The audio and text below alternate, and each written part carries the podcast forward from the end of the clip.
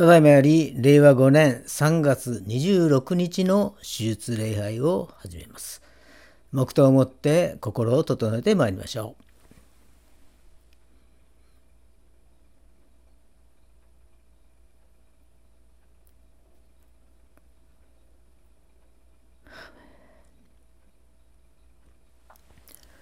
本日の招きの言葉は、イザヤ書49章実節、イザヤ書49章の実節でございます。お読みいたします。彼らは飢えず乾かず、炎熱も太陽も彼らを打たない。彼らを憐れむ者が彼らを導き、湧き出る水のほとりに連れて行くからだ。アーメン。それではお祈りをいたします。愛する天皇お父様、皆をあがめ、感謝いたします。あなたは絶えず私たちを愛してくださり、いつも御言葉を送ってくださいますから、ありがとうございます。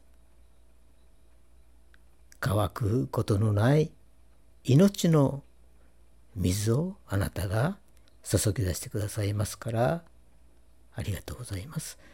変わりなき御言葉を送ってくださり、私たちを助け、励まし、癒してくださっていますから、ありがとうございます。日々の過ごし方の中で、いつも絶えず信仰の創始者であり、完成者であるイエス様を見上げつつ過ごすことができますように、一人一人をどうぞお導きください。今日も御言葉を求めます。主がお一人お一人にかなう御言葉を与えてくださいますようにお願いいたします。この礼拝を感謝し、主イエス・キリストの皆を通して見舞いにお捧げいたします。アーメン。それでは、使徒信条を告白いたしましょう。使徒信条。我は天地の作り主、全能の父なる神を信ず。我はその一人子、我らの主イエス・キリストを信ず。主は精霊によりて宿り、乙女マリアより生まれ、ポンテオピラトのもとに苦しみを受け、十字架につけられ、死にて葬られ、読みに下り、三日目に死人のうちよりよみがえり、天に昇り、全能の父なる神の右に座したまい、賢いりきたりて生ける者と死にたる者とを裁きたまま、我は精霊を信ず、聖なる行動の境界、生徒の交わり、罪の許し、体のよみがえり、とこしえの命を信ず。アーメン。それでは聖歌238番「主よいよいよ」をご一緒に賛美いたしましょう。その後にメッセージがございます。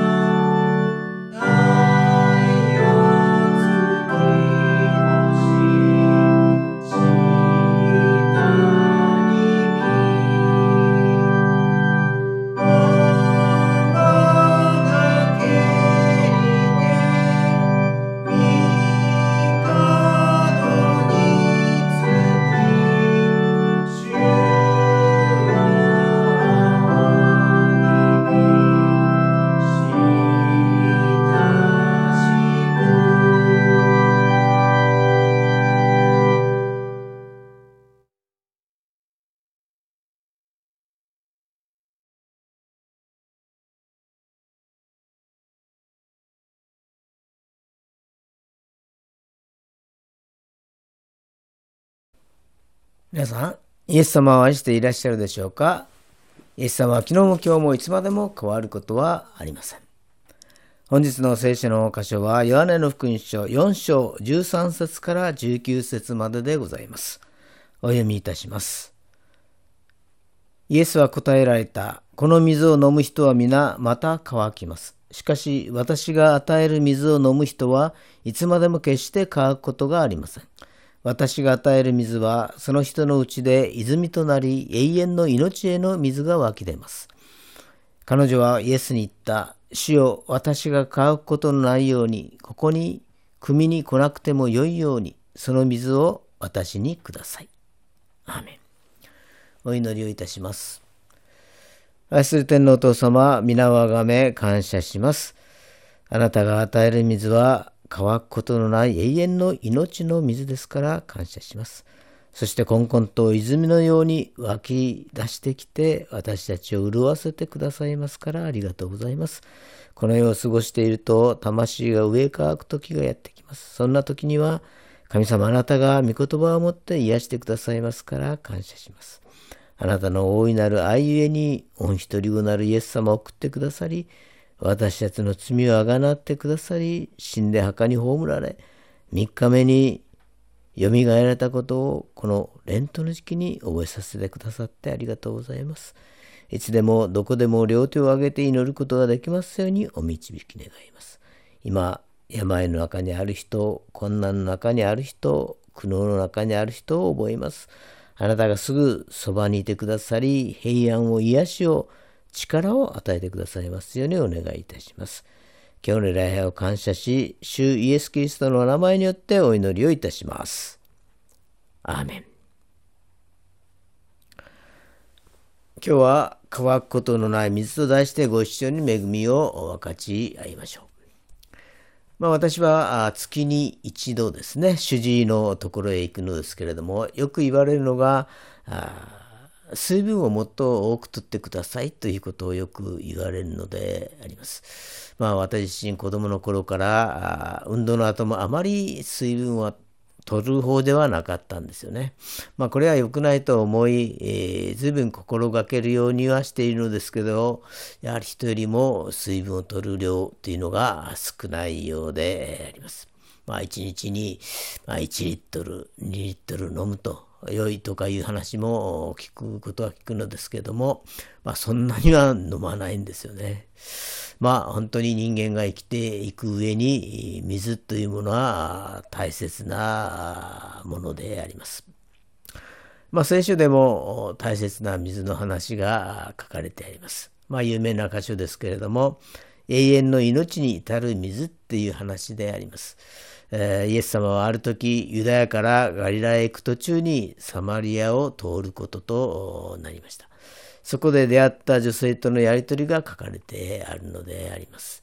サマリアのスカルという町での話ですが、まあ、サマリアという土地は、まあ、歴史的に言うとサマリアを首都とする北王国があアッシリアの手に落ちた後に多くのユダヤ人はアッシリアへ追放されました。そして平和を維持する目的で外国人たちが移住してきたのであります。そしてこの外国人とそこに残されたユダヤ人が結婚し生まれた子たちの子孫がサマリア人なのであります。南王国の人たちはこのサマリア人を、まあ、汚れた根血人種とみなして、えー、純粋なユダヤ人たちは彼らを民族と国家を裏切った者たちと考え交わりを嫌ったのであります。だからユダヤ人は極力サマリアを通るのを避けていました。でもイエス様はそんな偏見にはとらわれずにサマリアへ向かったのであります。人間にとっては水は生きる上で必要なのですが、ただ人間は肉体だけではなく、この魂の生き返る神様の命の水が必要だということであります。神の口から出る一つ一つの言葉によって生きると聖書の中に書かれてありますけれども、人間は生きるその根源にある神様の命の水こそが必要であるということであります。まあ、サマリアっていうところを通ると、まあ、近道になったんでしょうね。3日ぐらいかかって帰る道のようですけれども、まあ、行かれたっていうことが聖書の中に書かれています。そこにヤコブの井戸っていうのがあったわけです。ここで、え、サマリアの女性とイエス様との出会いがありました。まあ、これは偶然、起こったことだろうと思いますね。人間にとっては偶然なのですけれども、神様にとっては必然なんですね。ですから、これはこの一人の女性とイエス様との出会いというのはあですね、神様の招き、キリストの招きであったということが言えると思います。私たちも人々ですね、イエス様との出会いがありました。マスカルという名のサマリアの町にですね、イエス様が来られて、そこにヤコブの井戸があって、イエス様は旅に疲れてですね、休んでおられたと聖書の中に書かれてあります。まあ、弟子たちは食料の調達のために出払っていって、えー、そういうところに起こった出来事なんですね。ここでスカイの女とイエス様の会話のキャッチボールがあるのですけれども、まあ、最終的にイエス様が言ったのは、私が与える水はその人のうちで永遠の命に至ると言ったのであります。そしてそこに私たちの命の喜びと潤いというものがあるわけであります。ヨハネ福音書4章の29節にこのような御言葉が書かれています。来て見てください。私がしたことをすべて私に話した人がいます。もしかするとこの方がキリストなのでしょうか。サマリアの女性は来て見てくださいと言われました。そして人々はイエス様のもとへやってきたのであります。えー、まあ今はレントの時期でありますけれども、えーこの時期にですね十字架の死とそして復活ということを私たちはまた改めて覚えるのであります。この永遠の命に至る水ということ、それが十字架と復活ということを、この神様がなさった出来事を通してですね、私たちがその救いに預かるという時に、キリストから流れてくる精霊に生かされる命の水とされていくことに他ならないと思うのであります。ユダヤ人たちはサマリア人たちと信仰上の理由からお互い交わることはありませんでした。サマリア人は根血人でしたので、ユダヤ人たちは自分たちのその血統が純粋だということを自慢していたのであります。しかし、イエス様はサマリアの町を通られ、井戸の水を汲みに来た一人のサマリアの女性に出会い、そして彼女のその過去をですね、えー、イエス様を語るのであります。彼女は本当に在籍感で苦しんでいました。そこでイエス様は永遠に変わらない水を彼女に与えると約束してくださったのであります。どうやってイエス様は彼女に永遠に変わらない水を与えることができたでしょうか？そのことを考えてみたいと思います。第一にイエス様はサマリアの女性の渇きの原因を解決されました。ヨハネの福音書4章16節を見ますと、イエスは彼女に言われた。行ってあなたの夫をここに呼んできなさい。彼女は答えた。私には夫がいません。イエスは言われた。自分には夫がいないと言ったのはその通りです。あなたには夫が5人いましたが、今一緒にいるのは夫ではないかないのですから。あなたは本当のことを言いました。彼女の最大の問題は夫に関することでありました。彼女は人生の渇きを夫から探したのであります。それで5回結婚して離婚し、今は6番目の男性と結婚しないまま生活をしていたのであります。彼女は傷だらけになり、在籍感でとても苦しんでいました。それで人が集まっている時間帯には、水を汲みに井戸のところへ行かなかったのであります。イエス様が言って、あなたの夫をここに呼んできなさいと彼女に言われた時、彼女は、私には夫はありませんと答えました。イエス様は彼女の全てを知っておられました。イエス様は彼女の渇きの根本の原因に触れられたのであります。イエス様は彼女に対して批判する目ではなく、優しい目、愛の目、許しの目で彼女を見られました。このサマリの女性は変えられたのであります。第二に、サマリの女性はイエス様の礼拝に関して、え質問をしました。えヨハネの福音書4章の19節を見ますと、彼女は言った、主よあなたは預言者だとお見受けします。私たちの先祖はこの山で礼拝しましたが、あなた方は礼拝する場所はエルサレムにあると言っています。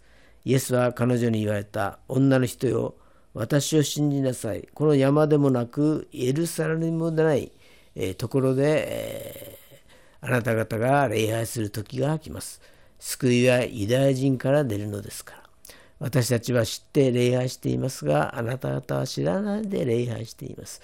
しかし、誠の礼拝者たちが、御霊と真理によって父を礼拝する時が来ます。今がその時です。父はそのような人たちをご自分を礼拝する者として求めておられるのです。神は霊ですから、神を礼拝する人は、御霊と真理によって礼拝しなければなりませんと。このように書かれてあります。彼女は礼拝について質問をしたのであります。絶対者の前で被造物である人間が神様に捧げる賛美、感謝、祈りを礼拝だと言っているのであります。霊と誠をもって礼拝を捧げることであります。霊は聖霊様であり、誠はイエス・キリストであります。真理であり、道であり、命なるイエス・キリストであります。聖霊様がこのイエス・キリストを照らしてくださるとき、私たちは礼拝ができるのであります。イエス様が私がそれですと彼女に言われたとき、彼女は礼拝者になりました。イエス様は礼拝するようになりました。それで感動と喜び、感謝の涙が溢れ出るようになりました。彼女の中に生ける水が湧き上がったのであります。礼拝の時にこのような感動があるのであります湧き上がる水があるのであります。私たちが探し求めたものがそこにあるのであります。第3にイエス様は今も礼拝者を呼んでくださいます。ヨハネ福音書4章25節を見ますと、女はイエスに言った。私はキリストと呼ばれるメシアが来られることを知っています。その方が来られる時一切のことを私たちに知らせてくださるでしょう。イエスは言われた。あなたと話しているこの私がそれです。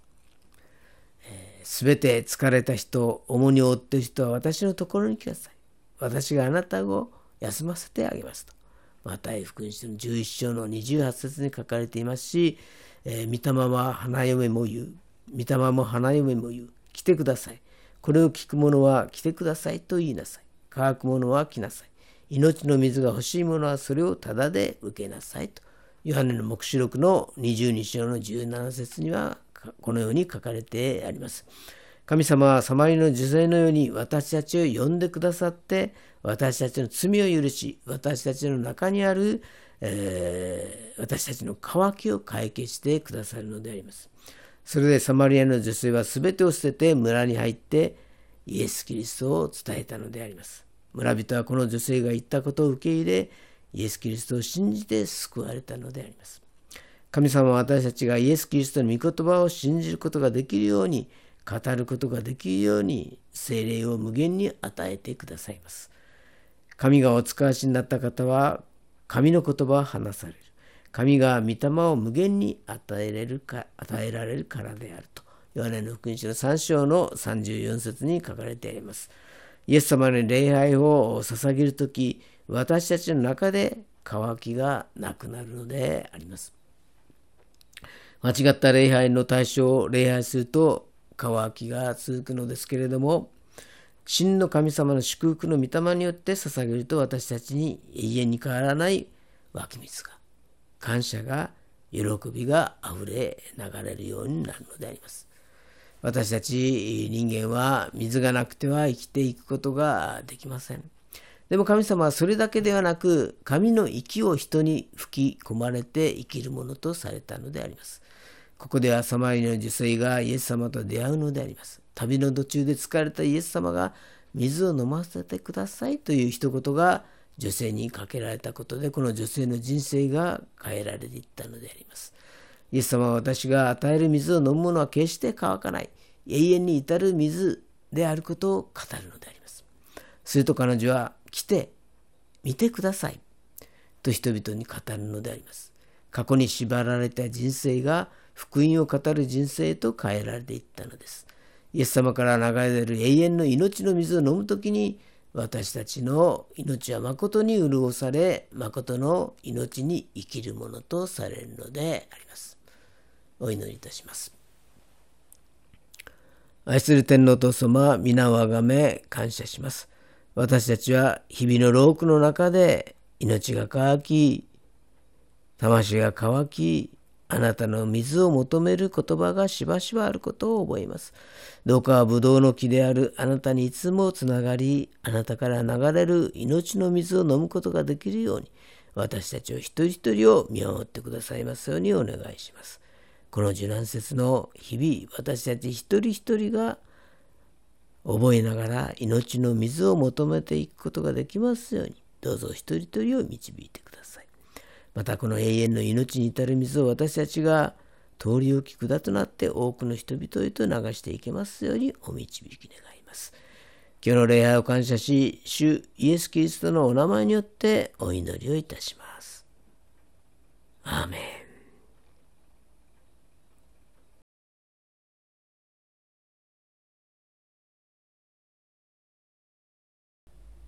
ご起立くださいましてなんと素晴らしいをご一緒に賛美をいたしましょう。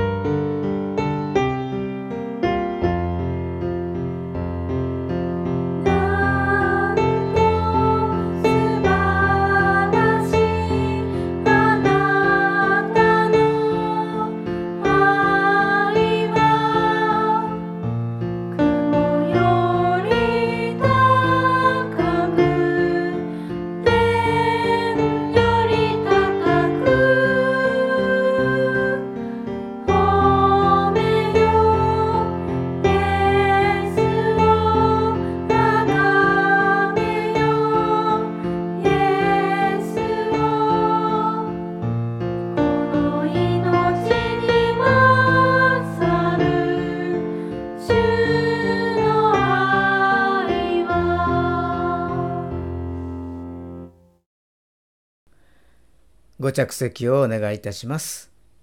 続きまして、献金の時間でございます。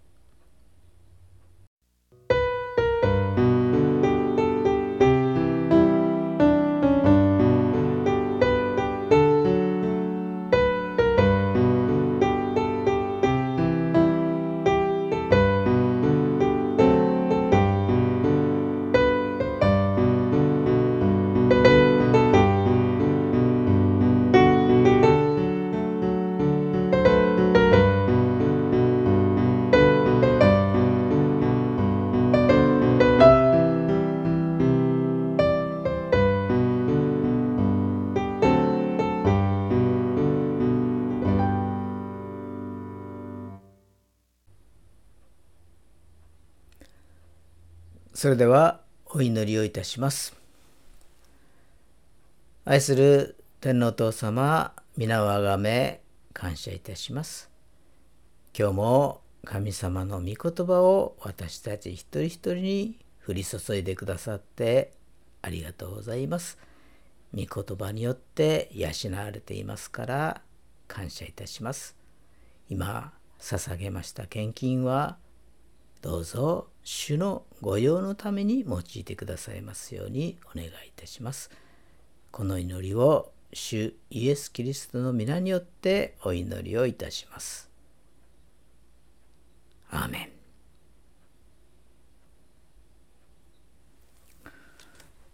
それでは主の祈りをお捧げいたしましょう。主の祈り。天に増します。我らの父を願わくは皆をあがめさせたまえ、御国をきたらせたまえ、御心の天になるごとく地にもなさせたまえ、我らの日常の糧を今日も与えたまえ、我らに罪を犯す者を我らが許すごとく、我らの罪をも許したまえ、我らを試みに合わせず悪より救い出したまえ、国と力と栄とは限りなく汝のものなればなり。アーメン。それでは聖歌376番父御子御霊の省エネの地に祝祷がございます。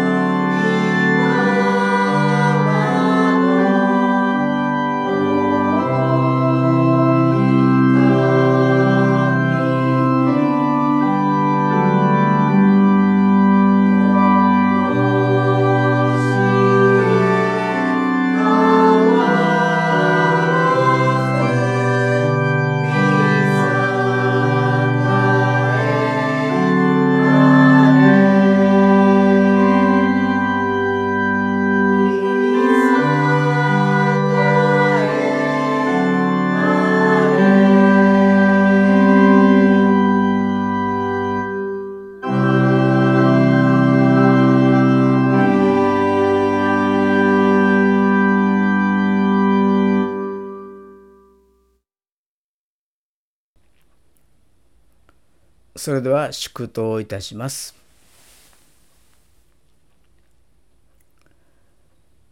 仰ぎ恋願わくは主イエス・キリストの恵み父なる神の愛聖霊様の親しき御交わりがここに集いしお一人お一人の上に今から常しえまであらんことを。アーメン